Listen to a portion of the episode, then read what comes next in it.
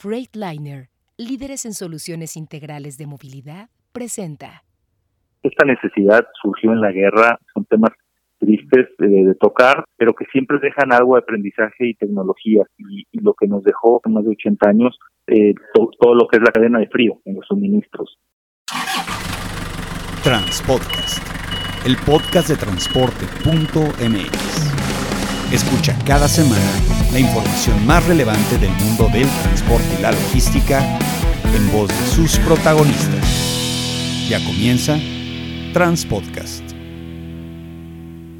¿Qué tal amigos de Transpodcast, el podcast de transporte.mx? Mi nombre es Clemente Villalpando y como todas las semanas estamos entregando un nuevo episodio con información que empodera a los transportistas. Eh, hay muchos temas en el transporte de carga y de pasajeros.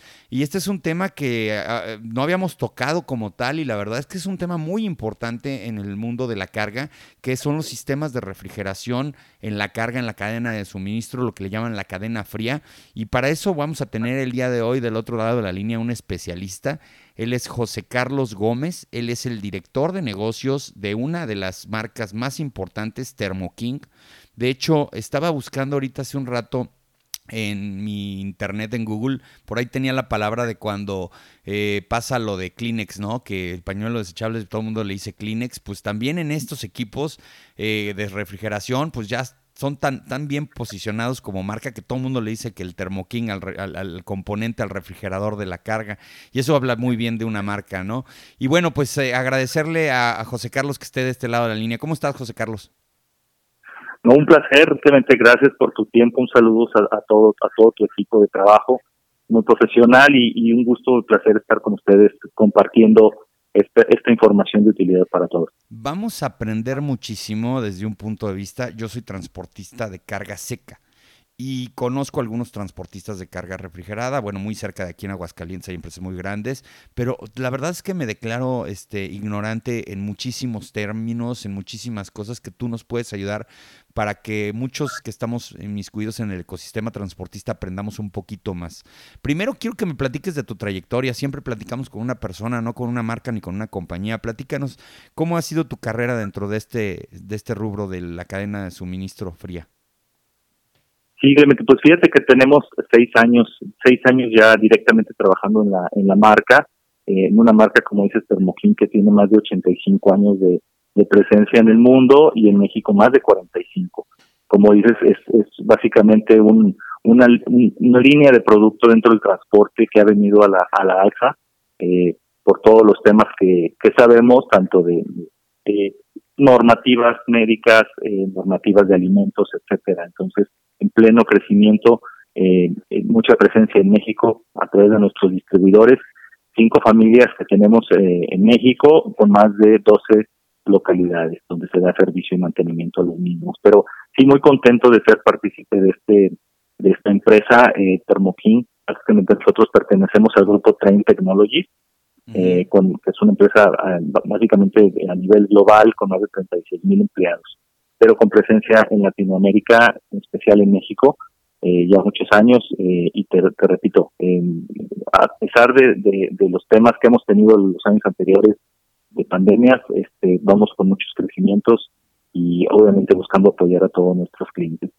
Eh, así te puedo comentar un poquito más lo que hemos venido haciendo, no solamente es el tema de servicios, de refacciones, de equipos, sino también más allá, vamos un poquito más allá con la marca, en el país. Tenemos nuestro centro de capacitación ubicado en Monterrey.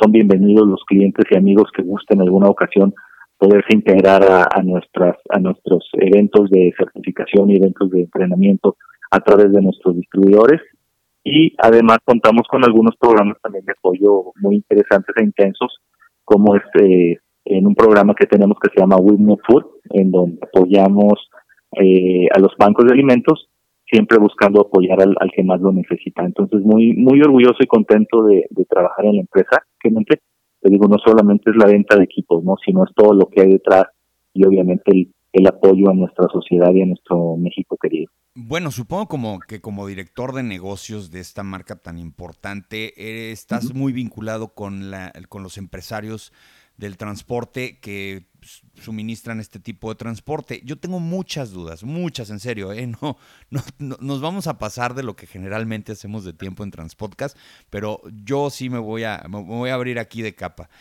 Eh, platícame, eh, ¿desde cuándo se usa el transporte refrigerado en México? Pues fíjate, te comentaba que el transporte realmente empezó eh, lo que es la industria hace más de 85 años. En, Estados Unidos es donde surge la marca y Thermo es líder y pionero en muchas de las innovaciones e invenciones. Simplemente te comento que eh, básicamente esta necesidad surgió en la guerra, obviamente son temas tristes de tocar, pero pero que siempre dejan algo de aprendizaje y tecnología. Y, lo que nos dejó en, en, aquella época hace más de 80 años es eh, todo lo que es la cadena la cadena de frío en los suministros sí así es como como empezó esa necesidad en ese entonces y ha venido evolucionando a, darnos un mejor nivel de vida a todos los usuarios finales no eh, recordemos que obviamente las ciudades han ido creciendo no eran como son hoy los layouts son diferentes eh, obviamente los consumos el número de gente ha crecido exponencialmente eh, y eso ha requerido que nuevas tecnologías se, implementen para que lo que recibimos en la mesa todos los días con nuestra familia pues llegue en buenas condiciones, esté en buen estado y obviamente también eh, no solamente alimentos, sino hablamos de una serie de cosas que, que también se manejan con temperatura controlada. Obviamente el otro el otro nicho es todo el, eh, el farma, todo lo que tenemos de medicamentos y vacunas y tenemos algunas otras como son eh, chocolates, todo lo que es pasteles, eh, todo lo que viene, incluso algunos electrónicos también deben llevar algunos chips. Eso eh, está muy interesante. la industria existe, exige que tenga temperatura controlada. Entonces, el, el, eh, el, control de temperatura va mucho más allá de lo que de lo que hoy, por hoy podemos ver. Algunos químicos también tienen que tener este sistema de, control. El concepto entonces es temperatura controlada, ¿verdad? O sea, porque tenemos, bueno, entiendo que, que, que, no, no conozco yo que, que hayan equipos que lo que busquen es aumentar la temperatura de las cosas. Supongo que por ahí hubiera algo interesante o muy característico, pero generalmente es mantener una temperatura baja por el tema de la conservación. Como bien lo comenta, la guerra siempre ayuda al avance tecnológico, es una desgracia, pero ayuda al avance tecnológico. Yo recuerdo que históricamente decían que las carnes las conservaban en sales para que tuvieran más, más, tiempo y si no las, las, las curaban con algunos eh, líquidos o si no las dejaban secar, pero perdían muchas propiedades. Llega esta industria de cadena fría, pero hay cosas bien interesantes. Yo, yo, yo veo que la cadena de suministro, lo que le llaman la logística, eh, pues en la carga seca se, se, regula bien fácil, bien rápido, armas almacenes, eh, pues, técnicamente no traes la premura de los tiempos. En el caso del transporte refrigerado, ya adaptándonos a las nuevas tecnologías, este, a, los nuevos tiempos. ¿Qué tanto avanza esto? ¿Qué tanto ustedes desarrollan, innovan en materia de decirle a sus clientes, sabes qué, vamos a asesorarlos para que también ustedes den un mejor servicio con nuestros equipos? ¿Cómo trabajan eso ustedes? Sí, te, comento que, trabajamos de la mano eh, muchas veces con las tecnologías que, llegan. Eh, tenemos que ir cambiando lo que es el, el, las tendencias de consumo que te platico que, por ejemplo, el año pasado que se tuvimos el, tema de pandemia, pues muchos de los hábitos de consumo cambiaron, ¿no? Y eh, encontramos nuevos nichos en donde o algunos clientes eh, o nuevos jugadores entraron o algunos otros se tuvieron que adaptar. Por ejemplo, todo el tema de la entrega de última milla creció exponencialmente, hablamos de más del 50%, se incrementó y esto pues debido a toda la gente que decidió emprender negocios nuevos donde involucraba cadena de, de, frío, ¿sí? Y, y, esas pymes que surgen, bueno, pues se, se, suman al, a lo que es el transporte refrigerado. Y algunos otros ya existentes, pues tuvieron que adaptarse a las nuevas condiciones, como los supermercados, donde tú sabes que había una o algunas veces no tenían camionetas de, de reparto, y al incrementarse todo lo que era el home delivery y los pedidos a casa, tuvieron que eh, incrementar su flota refrigerada, ¿no? Y eso ha sido favorable para para la industria, pero también para el consumidor, porque esos hábitos que, que, llegaron de consumo creo que llegaron para quedarse. No creo que regresen tan, tan fácil. Y, y bueno, creo que al final del día como consumidores estamos recibiendo una mejor calidad de producto que llega a la mesa. Ok, ahora las preguntas no tan difíciles, pero sí un poco más relacionadas con lo que es el costo de tenerlas ahí. Eh, yo, yo, te digo, conozco gente que, que se dedica a, servicios refrigerados, a cadena fría, pero nunca les pregunto esto, qué bueno que estás aquí. Más o menos, eh, ¿cuál es el costo de un equipo? Así de fácil. me puedes dar un rango, no me tienes que dar la lista de precios, pero dame un rango porque muchos no sabemos cuánto cuesta un equipo y si el equipo requiere de una instalación especial por parte de ustedes o ya vienen las cajas refrigeradas, ahora sí que de origen, eh, se pueden adaptar. Eh, si yo soy un transportista de, cajas secas, ¿qué tan difícil es migrar a lo refrigerado con el mismo equipo? Platícanos de eso. Sí, buena pregunta buena pregunta. Sí, es, básicamente es una, industria especializada y el control de temperatura es, importante, ¿no?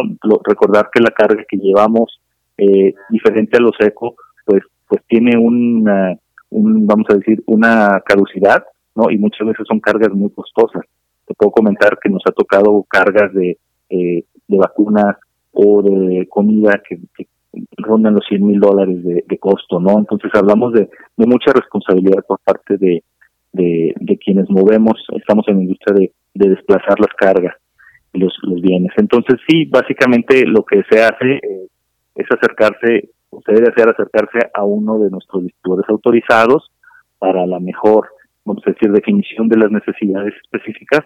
Eh, sí, típicamente, como lo mencionas, debe haber un, una unidad preparada, es decir, si es una caja, pues debe ser una caja con cierto espesor, ciertos requerimientos para que cumpla la conservación de la, de la temperatura. Y creo que lo principal es un aislante, ¿no? Es un aislante que, eh, a diferencia de una caja seca que tiene triplies o láminas, este es un, un, aislante, ¿no? Es un aislante que... sí, es un aislante, es un aislante que se utiliza en la, en la industria, que es básicamente, y dependiendo de las necesidades y tamaño, que puede ir de las 2 pulgadas a las 5 pulgadas y básicamente llevan químico entre paredes, ¿sí? que puede ser poliuretano, polietileno, y, y básicamente lo que hace es que te conserva esa temperatura, similar a, la función que haría una hielera, por así decirlo, En, eh, que todos tenemos en casa. Esa sería la función de básicamente mantener la temperatura que, se tiene dentro de la misma.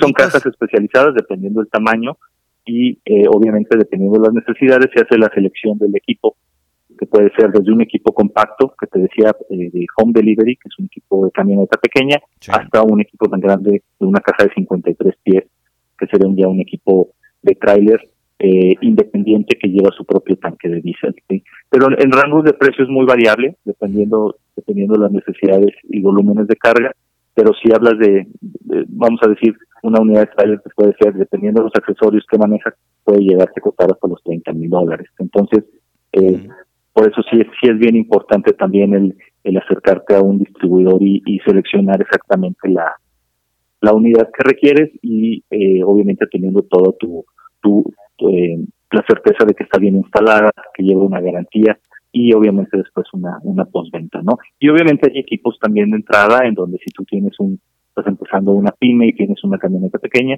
pues hay equipos eh, mucho más compactos, mucho más pequeños que son, son equipos de entrada en la gama y hablas, puedes hablar de los 2.800, 3.000 dólares para, para empezar en ese tipo de, rango en home delivery. Entonces hay muchas opciones, realmente aquí lo, lo que se busca es que el cliente final, el usuario esté bien asesorado, porque como bien mencionas, ha habido ocasiones en donde se quiere utilizar una caja que ya tiene muchos años y terminamos eh, pues, pues poniendo en, riesgo no la carga que estamos moviendo.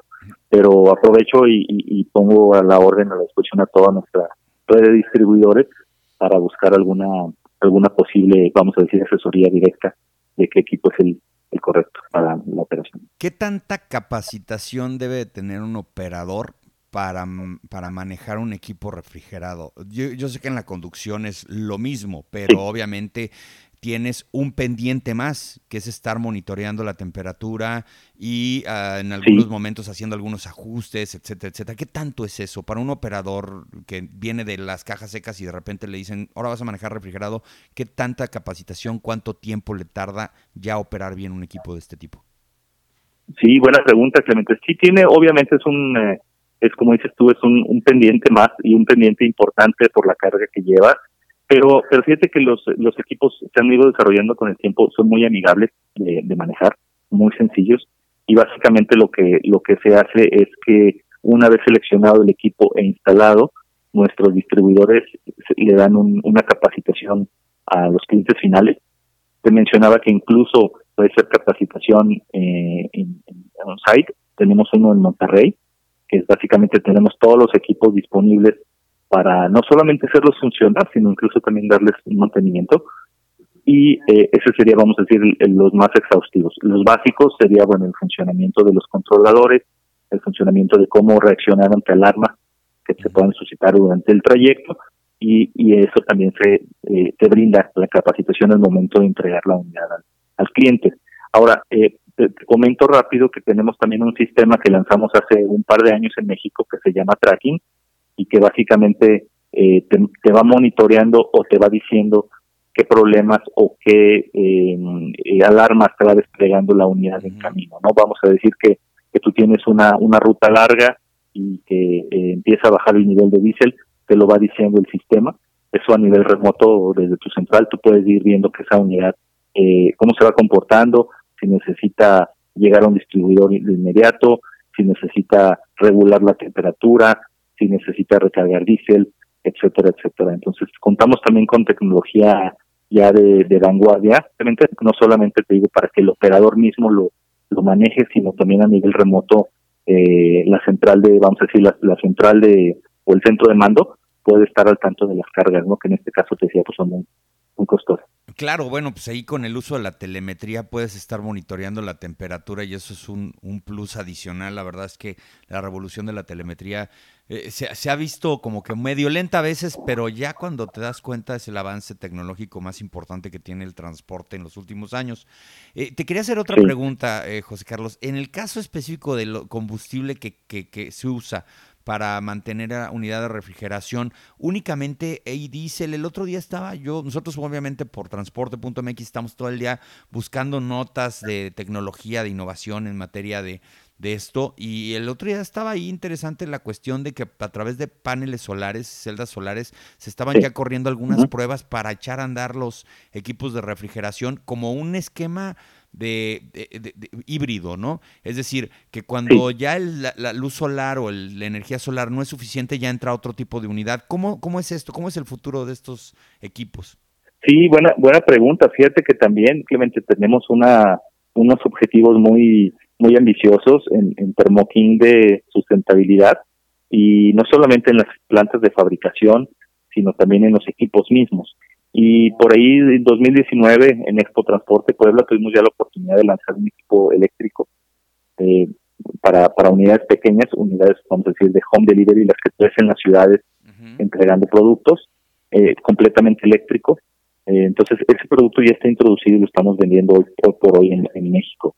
Y otra de las innovaciones que también trajimos en esa expo fue justamente los paneles solares. Panel solar ya es una tecnología que llegó para quedarse eh, en, el transporte, creo como dices tú, va, va creciendo, va empezando, está en pañales, pero creo que va muy bien. Hoy tenemos ya varias varias flotas en México que tienen sus paneles solares, pero el nivel al nivel que tenemos hoy es solamente para ayudarte mucho en, en, eh, en mantener la vida de la batería, en mantener cargadas algunas de las opciones de los equipos aún no llegamos al, al grado de, que pueda correr directamente el equipo ¿no? con el solar panel. Sin embargo, las soluciones que se tienen están siendo de muy de muy buena aceptación y, y te digo muy contentos de estar contribuyendo porque básicamente tu, tu camión, tu autobús eh, pues ya no ya no desperdicia tanto la batería, ¿no? Si la tenías que cambiar cada año, con esta solución pues se va prácticamente a tres años. Ah, mira, qué interesante, sí, no, no tenía conocimiento de cómo funcionaba el tema de la pila, entonces hay una pila que, que tiene una vida útil. Así es, te incrementa la, la, la, vida de la batería y que no solo es el costo de la batería, sino también la contaminación por todos los ácidos y químicos que tienen las mismas. Entonces, eh, contentos de tener esos, esos productos y, y bien más, ¿no? Ese es solo el inicio, vienen algunos productos. Justamente hoy en, en Transporte tenemos una conferencia donde estamos anunciando, eh, y te doy un poco la primicia, una una parte de, o una, un eh, proyecto que tiene Thermokin que se llama Evolve, Evolve, y donde básicamente vienen inversiones este de, más de 100 millones de dólares que hace la empresa Thermo King buscando nuevas alternativas y nuevos productos para, para, para contribuir en, en Latinoamérica y en, bueno, Oye, pues me voy a, me voy a apurar en publicar esto antes de que entres a la, reunión en el encuentro virtual de, de AMPAC que se está haciendo estos días ahí. Estamos dando la eh, primicia. Qué interesante ahí este, que, que, nos des esa capacidad. Y lo, y lo vamos a ver en físico en Puebla en, en, el 22. Ahorita se está el encuentro virtual, un esfuerzo que está haciendo Miguel Elizalde para que no perdamos el contacto de los transportistas. Oye, otra pregunta. Este, tú sí es más fácil y por dos cosas. Eh, además de que es una, es una, eh, es una industria que tiene jugadores muy bien identificados. la industria del, eh, transporte refrigerado. además, ustedes son la marca líder. entonces, para ustedes es muy fácil saber cómo está el mercado cómo va creciendo el mercado. Casi, casi ustedes van midiendo conforme a las ventas, eh, eh, cómo va el mercado de, la cadena fría en, México. Eh, yo de repente, bueno, veo en algunas expos de logística, pues que cada día hay más empresas que se dedican al almacenaje de la cadena fría, obviamente van a requerir equipos, etcétera, etcétera. En los últimos años, me decías que llevas seis años en la marca. ¿Cómo has visto el crecimiento de, las ventas de este tipo de productos? Y si muchos transportistas dan el brinco o entran a este nuevo este esquema, o generalmente son los mismos jugadores. Fíjate que sí hemos visto un, incremento, y te voy a decir, por, dos factores principales. Uno ha sido la, normativa. Las normas nos, nos han estado también, eh, de alguna manera, eh, que se han introducido generando más interés y más requerimientos por parte de los clientes. Una, por ejemplo, es la norma eh, 059 de, de Pharma, de mejores prácticas que se firmó en 2015. Y esa norma en México, eh, pues nos ha venido dando eh, esa proyección de, más equipos, de más, interés en, todo lo que es Pharma. No, yo te puedo decir que hace menos de cinco años todas las vacunas y todo el medicamento que recibíamos, pues venía en seco y, y, podía durar días en seco cuando la especificación de los fabricantes te habla de una temperatura controlada.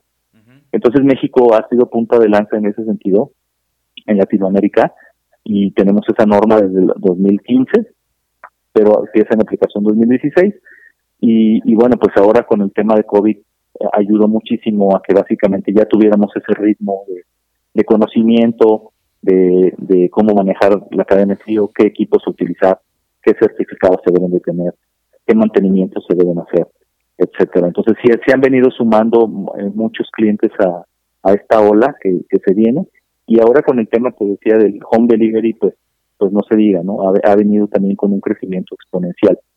Vamos a decir, esos serían la, los crecimientos donde principales que hemos que hemos venido viendo. Con, te platicaba, yo creo que alrededor de un 50% incremento de, vamos a decir, año pasado contra este en todo lo que es este segmento de home, home delivery. Y por otro lado, en la, en, eh, en, la distribución primaria, que es la, vamos a decir, los eh, equipos más grandes, trailers y camiones, hemos también visto un crecimiento, no a esos, a esos ritmos, pero sí hemos venido viendo un crecimiento sobre todo por todo el tema de export.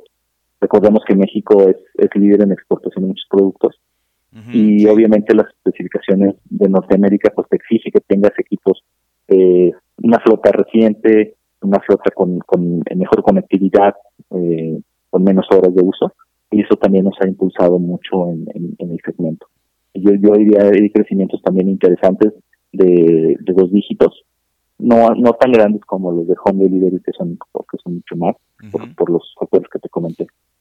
No, bueno, y además el crecimiento poblacional, ¿no? México es un país que obviamente demanda más productos, más alimentos y con eso eh, este, este tema. Y, obviamente los productos agrícolas, digo, nos pasa a los transportistas de carga seca que de repente hay temporadas, por ejemplo en el Pacífico, en donde pues vamos y cargamos productos, ¿no? Papas, este, cebollas, sandías, lo que tú quieras. Y de repente se cierra la cortina y dicen, ya se acabó para el la caja seca, ahora entra la caja refrigerada. Y nos que somos muy chismosos, vemos lo que cobran de flete los refrigerados contra nosotros y nos damos para atrás. Decimos, ah, caray, sí, pues porque tiene un costo y obviamente es mejor pagada la tonelada cuando va, pues obviamente controlada la temperatura.